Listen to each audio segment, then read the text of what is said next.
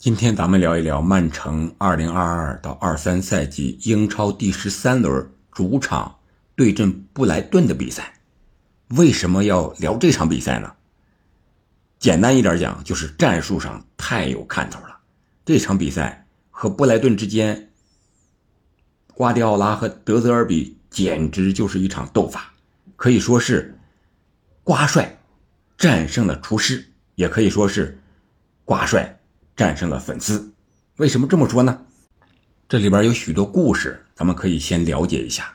我们都知道，德泽尔比对瓜迪奥拉是非常非常崇拜的。用他自己的话说，就是他之所以能够走上主教练这个岗位，是因为喜欢瓜迪奥拉，喜欢当时瓜迪奥拉执教的巴萨。所以说，后来德泽尔比在意甲执教萨索洛的时候。他那支球队也被称为绿巴萨。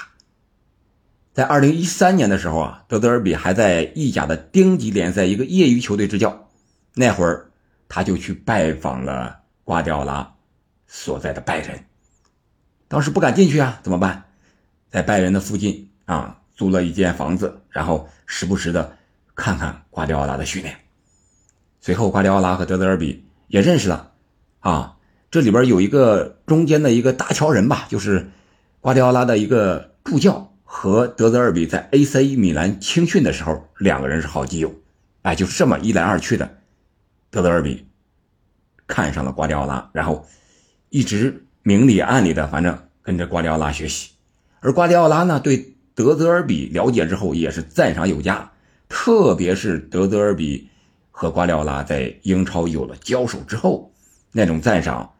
我们在新闻发布会上就能看得到，瓜迪奥拉说，加泰罗尼亚有一家三星级的米其林餐厅，叫斗牛犬餐厅，而这里边有一个厨师叫阿德里亚。这有啥关系呢？瓜迪奥拉说，德泽尔比就和这个厨师一样是一个天才。那这个厨师厉害不厉害呢？瓜迪奥拉的比喻就是。他和克鲁伊夫能够齐名的天才，你说这这个厨师厉害不厉害，对吧？所以说他把德泽尔比比作厨师，啊，就有了咱们开头这一句：主帅战胜了厨师。这是这么来的。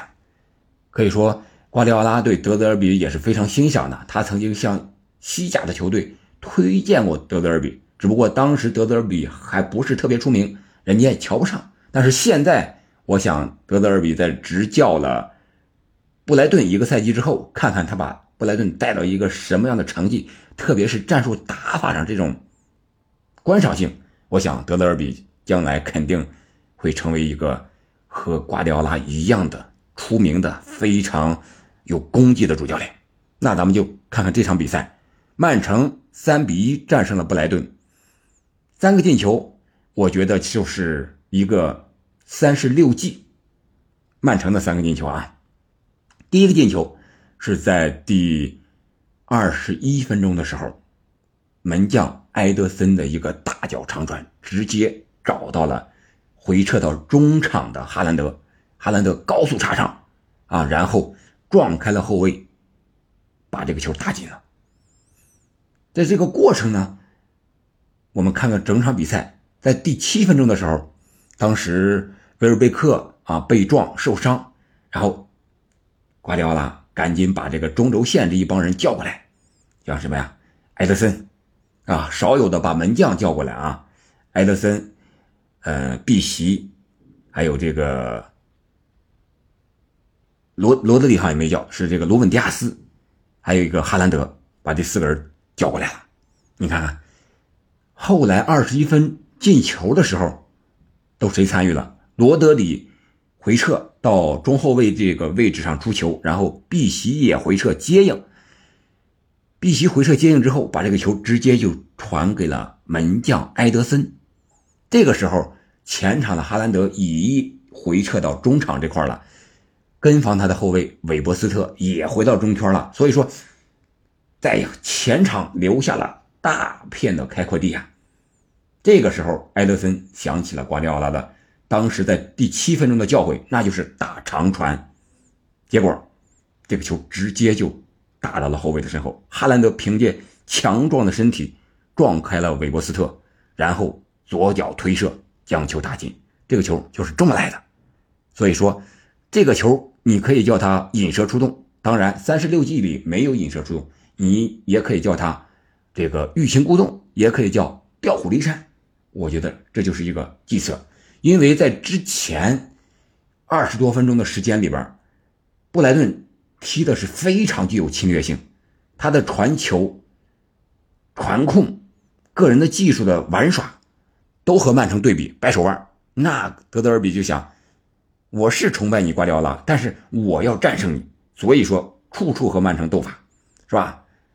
斗脚法，斗传控，啊，斗球员的个人能力，啊，斗这个心理素质，跑位，乱七八糟的，反正是双方这个斗法非常的好看。然后第二个球呢，第四十分钟的时候，一个点球，这个如果用三十六计来形容的话，我觉得是借刀杀人。点球嘛，裁判可判可不判。结果 VAR 参与之后，这个球判了。在这之前，第一个进球之前，哈兰德也有个疑似点球，但是 V R 没给，主裁判克雷格鲍森也没给。但是这个球给了，而且是倒地，大概又重新比赛有一分多钟以后，V R 提醒，然后这个主裁判鲍森啊才看了 V R 给了点球，然后哈兰德一蹴而就，比分。二比零，但是布莱顿显然不会束手就擒呀，怎么办？下半场接着再斗，然后刚一开场四十六分钟，用兰普泰换下了拉拉纳，把这个三四三的阵型马西当成了左边锋，调回来左边锋，然后兰普泰呢打到了一个右边翼位这个位置，目的是谁呢？限制本场比赛。经常来到边后腰位置插上的坎塞洛，这招非常的管用。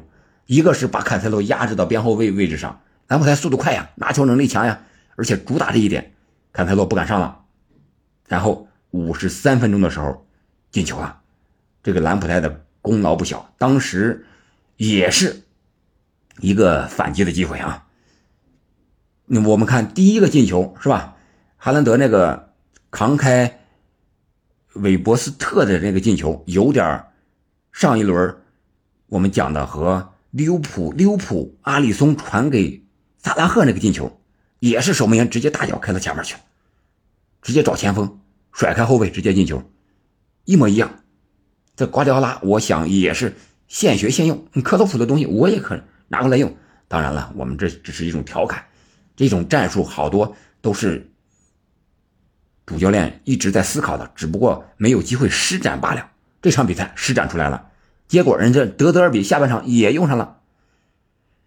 丁丁给马赫雷斯传球，可以说哈兰德已经把三个中卫全吸引到中路了。结果马赫雷斯这个球啊，调整的时间太长了，左脚一推射，让这个守门员啊，西班牙的国门桑切斯给挡出来了，然后。曼城接着继续组织进攻，但是在禁区之内又是没打成，然后守门员大脚直接找到了啊前面的前锋，然后前锋啊和这个特罗萨德之间做一个配合，特罗萨德内切之后，打球门的一个近角，擦着立柱进去了。这个守门员埃德森没有办法，球速太快了。这个进球说白了就是以彼之道还施彼身。五十三分钟将比分。扳成一边这比赛悬念又回来了。瓜迪奥拉一看坐不住了，啊，和主教练和这个助理教练在场边商量怎么办。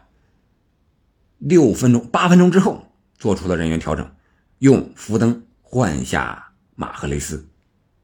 我左边攻不上去了，那我要我的右边来攻你，然后压制你的进攻方向。福登啊，和马赫雷斯相比，我们知道是吧？他是跑动范围更大，出球呢更快速，还有这个，呃，活力更强一点。我觉得，啊，这是和马赫雷斯不一样的地方。上场之后也收到了一定的效果，至少把这个，呃，比赛啊又重新掌握在了自己的脚下。南普泰这边呢受到了一定的压制。然后第七十五分钟的时候，进球来了。这个进球怎么来的呢？可以说是一个声东击西，都以为福登上场了，是吧？主打右路了，那我就防右路这边呗。啊，结果哈兰德也跑那边去了，大家都看着啊，主防这边。结果这个球就来到了左路，碧玺和坎塞洛在前场做了一个配合，然后碧玺突到禁区前沿之后，突然之间横传，传给了中路的德布劳内。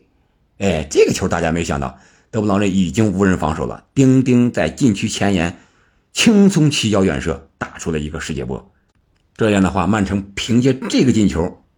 锁定了胜局，也稳住了局面，三比一，这就是挂帅最终比分的胜利。当然，随后因为这是七十五分钟，还有十五分钟的时间，相互之间双方也在换人调整。你像瓜迪奥拉换上了小将帕尔默，换上了瓦尔阿瓦雷斯，把哈兰德换下，是吧？呃，而这边呢？呃，德德尔比换上了昂达夫，还有换上了一些小将萨缅托、吉尔莫这些年轻的小将。我们知道，在随后的整个赛季过程中，布莱顿这些小将发挥了非常重要的作用。这就是这场比赛的过程。我觉得这场比赛瓜迪奥拉的战术上，坎塞洛已经逐渐来到边后腰这个位置上，特别是上半场非常的明显。下半场呢，由于受到战术的限制，他更多的是回到边后卫进行防守。那这场比赛结束之后呢？由于阿森纳在随后的比赛中是打平了，所以说曼城也缩小了和阿森纳之间的差距，依然占据着积分榜第二的位置。好了，本期节目咱们就聊到这儿了，感谢您的收听，下期再见。